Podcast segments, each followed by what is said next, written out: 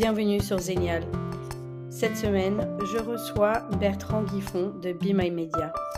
C'est le cofondateur de cette agence qui s'évertue à éduquer, sensibiliser les gens sur les médias.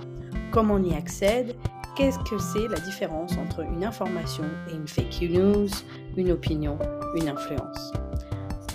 Pour cet épisode, on va parler plus spécifiquement du civisme numérique et au niveau du volet de l'information.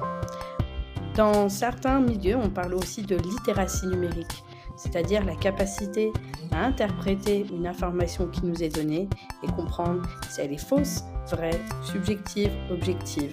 Ça nous apprend à questionner qu'est-ce qu'on est en train de lire, qui l'a écrit, pourquoi l'aurait-il écrit ou produit.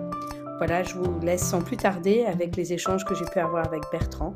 Je vous souhaite une bonne écoute et comme d'habitude, les références seront écrites dans l'épisode ci-dessous.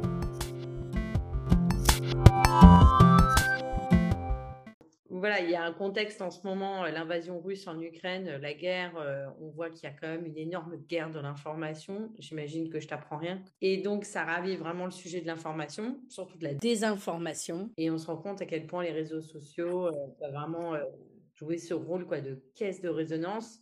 Il y a les mmh. toutes ces techniques, tout ça, ça vient jouer.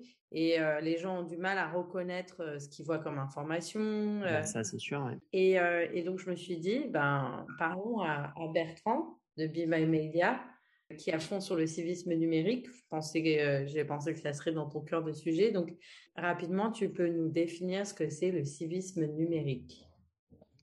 Alors, oula, c'est une, grande question parce qu'il y, a beaucoup d'enjeux derrière le, civisme numérique. C'est toutes les, pratiques citoyennes, entre guillemets, qui sont à mettre en œuvre pour, naviguer sur, Internet et, avoir une pratique qui soit citoyenne et responsable ça va aussi bien dans la partie protection de, nos données, sur l'hygiène de nos mots de passe et de la sécurité informatique pour pas être trop pris au piège des enjeux de cybersécurité. ça passe par beaucoup beaucoup de, questions et en fait Be My Media travaille principalement sur l'axe de l'éducation aux médias et à l'information qui est une des composantes du civisme numérique, à savoir vraiment le fait de aujourd'hui prendre en considération l'information de manière éthique et responsable. Et c'est quelque chose qui devient en effet de plus en plus dur face aux enjeux des réseaux sociaux, de la pratique de l'information qui est souvent considérée comme un divertissement plutôt que comme quelque chose ayant un but euh, de pratiques euh, citoyennes et, civiques pour agir dans, la société. Donc, euh, c'est tous ces enjeux en fait qui sont derrière le, civisme numérique et plus spécialement derrière l'information numérique. Effectivement, on pourrait même plus. enfin, tu as bien dit, un civisme numérique, c'est assez large. Donc, en fait, on pourrait presque plutôt dédier cet épisode à l'information numérique ou comment l'information circule en ligne, en somme. oui, tout à fait. Tu m'avais cité un chiffre à propos des utilisateurs de Snapchat. Euh, le pourcentage d'utilisateurs Snapchat qui lisaient le monde ou c'était quelque chose du genre? Alors, le, ouais, la statistique, c'est euh, la médiamétrie de, de, de, Snapchat dans, le, dans la partie Snapchat. Il y a un, fil d'actualité qui représente environ 2,5 milliards de pages vues par mois. Et sur, sur la classe d'âge bah, des utilisateurs de Snapchat, donc quasiment les, les 15-25 ans, cette même tranche d'âge lit en moyenne 55 millions de pages sur, sur le site du Monde et ça montre en fait vraiment ce déséquilibre incroyable qu'il y a entre la pratique de l'information sur des réseaux sociaux par rapport à la pratique directement sur les médias en eux-mêmes. Snapchat est le seul à faire cet exercice de, médiamétrie. Mais si on ajoute à ça, en effet, euh, TikTok, euh, Twitter, euh, Instagram, on est dans une disproportion complète de la pratique de l'information. À savoir que sur ces supports de pratique de l'information, on mélange un petit peu tout et ça devient très compliqué pour l'individu de se repérer. C'est vraiment la question du coup de, de, la littératie et, plus particulièrement de la littératie numérique. Mais quand, quand on est face à un fil d'actualité qui est composé autant de choses divertissantes, la parole d'un youtubeur ou d'un influenceur sur une thématique, la prise de parole d'une personnalité publique en direct sans le filtrage d'un journaliste qui est là pour créer des informations. Une information, c'est un fait mis en contexte. donc vraiment, cette grande mixité de, contenus, de sources entièrement mélangées les unes aux autres permet vraiment bah, d'aller vers, vers des dérives de l'information, puisque ça devient très difficile pour chaque lecteur de se faire une représentation cognitive de ce qu'est l'information. C'est-à-dire que l'opinion et l'information sont présentées sous le même format, finalement, sur les mêmes plateformes ou les mêmes tribunes. Et donc, effectivement, ça fait même potentiellement questionner pour certains, bah, c'est quoi la différence entre un journaliste et un influenceur? Si tu connais pas trop le métier, si, j'entends aussi ce que tu dis. Donc, pour revenir sur ce chiffre, qu'on comprenne bien, ce qui veut dire que si on regarde cet exercice de médiamétrie, donc il y a un exercice de, comparer une audience à l'autre, si j'ai bien compris. Exactement. Euh, pour, en gros, si je reprends ton ordre de grandeur, pour un jeune qui va potentiellement regarder, un 15-25 ans qui va potentiellement regarder une page euh, d'un grand site de presse euh, typique euh, comme Le Monde, il y en a cinq qui vont plutôt sur Snapchat, si j'ai bien compris. C'est 550 millions à, à, 2,5 milliards, c'est à peu près ce là Oui, c'est 50 millions, donc c'est 1 pour 500. 1 pour 500, ok, alors je m'ai trompé, tu vois, j'ai bien fait de revenir dessus. Oh wow, ok, ouais, ouais, tu mesures bien. Effectivement. Et, euh, et j'avais une question, je sais que je me suis entretenue même avec des, des parents euh, de, de l'école de mes enfants qui euh, étaient convaincus d'avoir vu, c'est une fameuse vidéo qui, qui a circulé malheureusement pendant un des massacres qui a eu lieu en Russie, où on voyait soi-disant des corps bouger sous une couverture. clairement, moi, j'avais reçu déjà plusieurs sources d'informations qui me disaient bien que euh, que c'était euh, c'était un deepfake ou qu'en tout cas c'était une certain type de fake news. Mais ces parents-là me parlaient d'avoir vu cette vidéo circuler sur une chaîne de télé à la BFM ou CNews. Donc euh, ça, ça m'a vraiment surpris en fait. Et je me demandais, toi, tu fais des ateliers aussi avec des adultes, avec des entreprises. Est-ce que c'est courant ce que je te raconte ou c'est anecdotique? Alors, sur la question de l'éducation aux médias à l'information, c'est vraiment quelque chose qui est identifié par les, par les politiques publiques depuis très longtemps. On a le, le rapport de, de l'OCDE de, de, 2013 qui parle justement de cet enjeu de, développement de la curiosité, de la culture générale et de l'esprit critique à travers la pratique de l'information. il y a le Conseil économique sociale environnementale de 2019 euh, qui pointe euh, la nécessité justement de développer euh, les compétences de pratique de l'information, pas que des jeunes, hein, c'est évidemment le cas des jeunes, mais c'est aussi le cas des, plus âgés. Et plus récemment, on a eu le rapport de la commission Bronner qui, qui parle de ce sujet, c'est le rapport Les Lumières à l'ère du numérique et qui met vraiment en avant cette nécessité que tout le monde soit formé à l'éducation aux médias, à l'information, à la pratique du numérique et à toutes, toutes ces questions, tant ça devient un enjeu de société. tu parles en effet de, la crise, enfin de, de, la guerre qui, qui sévit actuellement. Donc, c'est un, un, grand enjeu à travers ça. Ça a été le cas à travers les élections présidentielles. L'année dernière, c'était le cas avec aux États-Unis la prise du, du Capitole. Et en fait, au-delà de, de, tout ça, c'est la question de, de, du filtrage de l'information qui nous parvient. alors, à la télé, on, on, va en connaissance de cause sur une chaîne mais l'information qui nous parvient sur le numérique, elle est, beaucoup plus insidieuse et, pernicieuse parce qu'elle résulte la plupart du temps du traitement algorithmique qui, qui est fait par les moteurs de recherche, par les réseaux sociaux sur lesquels on, consulte l'information et qui est orienté en fonction de, de, nos préférences. Et en fait, cet enfermement dans notre système de, pensée ne nous permet pas de, voir la grande diversité d'informations et d'avoir la capacité, en tout cas, à les remettre en Donc, ce que tu disais par rapport à, cette fake news sur, sur le cas de ce qui se passe actuellement en Ukraine, si c'est repris dans des, dans des médias traditionnels, en effet, il, faut vraiment que ça soit remis en contexte, expliqué, explicité par les médias.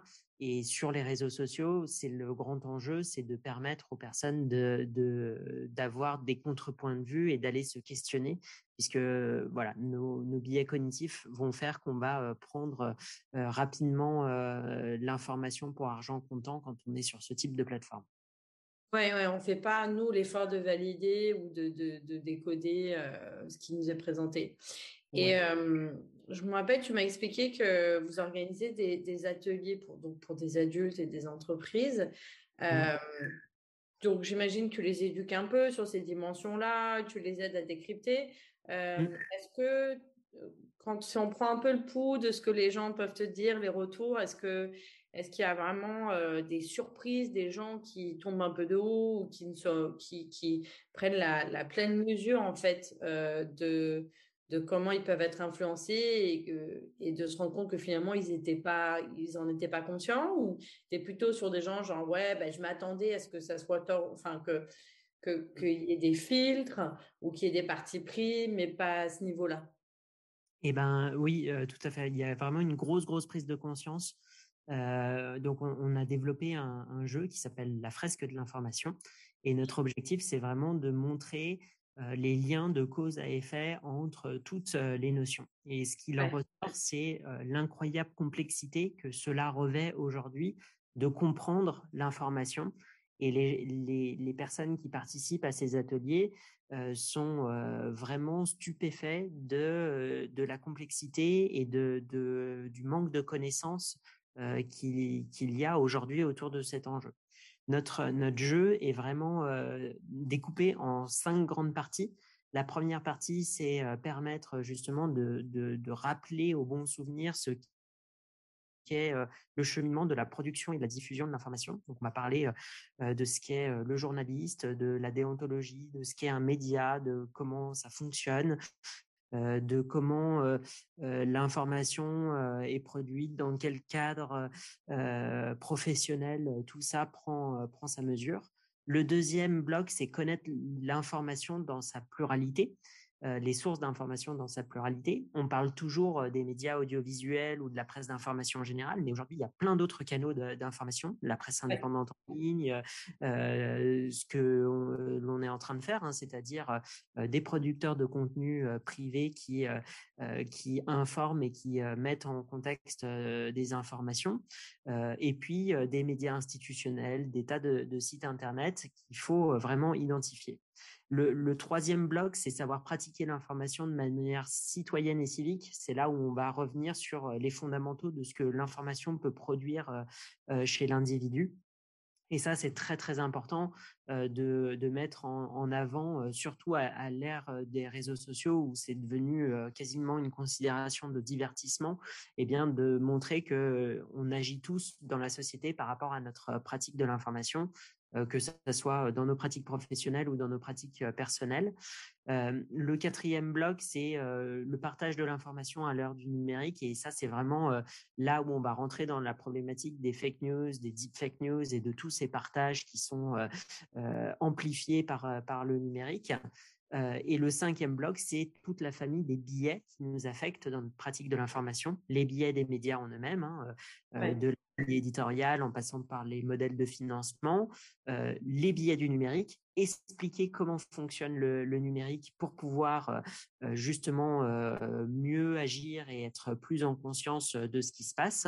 Et enfin, la troisième famille de biais, c'est tous nos biais cognitifs. qui rentrent en jeu dans la pratique de, l'information. Donc le biais de, confirmation, par exemple, qui est le fait qu'on va avoir tendance à aller chercher une information qui va confirmer notre point de vue. C'est quelque chose qui a un fonctionnement très naturel du cerveau. Et notre but, c'est justement d'expliquer ces fonctionnements naturels de notre cerveau pour pouvoir agir et aller au-delà.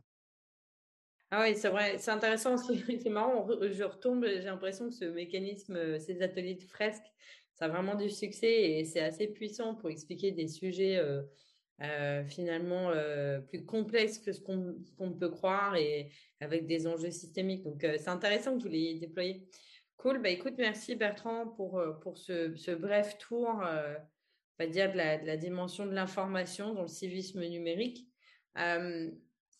Est-ce que toi, s'il fallait laisser les auditeurs avec un livre euh, ou un film ou un blog, quelque chose qui t'a frappé, qui pour toi était un peu un moment tournant, qui t'est dit euh, ok bah je vais lâcher le boulot que j'ai moi là et puis je vais je vais lancer Be My Media. Est-ce qu'il y a quelque chose qui, te vient en tête que tu peux partager avec nous? Ouais, euh, alors je sais pas si c'est ce qui m'a fait lâcher mon, mon, ancien job pour aller vers, vers ça, parce que c'est une question qui me préoccupait depuis très longtemps et c'est vrai qu'on a décidé de développer Be My Media euh, un petit peu euh, en amont de tout ça.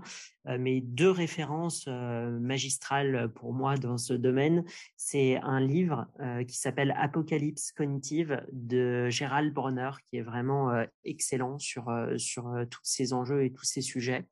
et pour ceux qui sont un petit peu moins lecteurs et qui iraient plutôt vers des vidéos, il y a une, une vidéo d'Arte qui est très facile à retrouver, qui s'appelle Derrière nos écrans de fumée, euh, et qui reprend euh, vraiment euh, l'enjeu de société auquel on, essaye de, répondre et de contribuer en, trouvant des solutions et en essayant de, voilà, de travailler sur l'éducation aux médias, à l'information de, nos plus jeunes citoyens jusqu'aux professionnels dans les entreprises. Super. Ben, écoute, merci beaucoup pour ce temps de partage, Bertrand. Euh, ça a été riche. Euh, je mettrai bien les liens donc, sur euh, le livre et le film que tu viens de mentionner. Et bien sûr, s'il y a un lien pour la fresque de l'information, je le mettrai aussi. Cool. Super, merci. Bonne journée, Julia. ben, merci, toi aussi. Salut.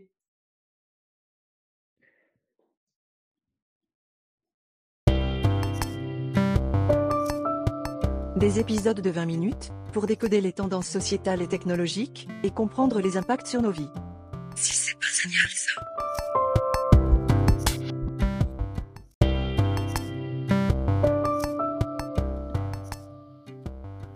Merci d'avoir écouté ce nouvel épisode. Est-ce que Xenial vous plaît? Si c'est le cas, ça serait super si vous pouviez laisser une petite note, voire même un commentaire sur la plateforme depuis laquelle vous écoutez les épisodes. Xenial, pour rappel, est disponible sur toutes les grandes plateformes, Spotify, euh, Google Podcast, Apple, Deezer, etc. Donc n'hésitez pas, ça m'aiderait beaucoup. Merci beaucoup et au prochain épisode.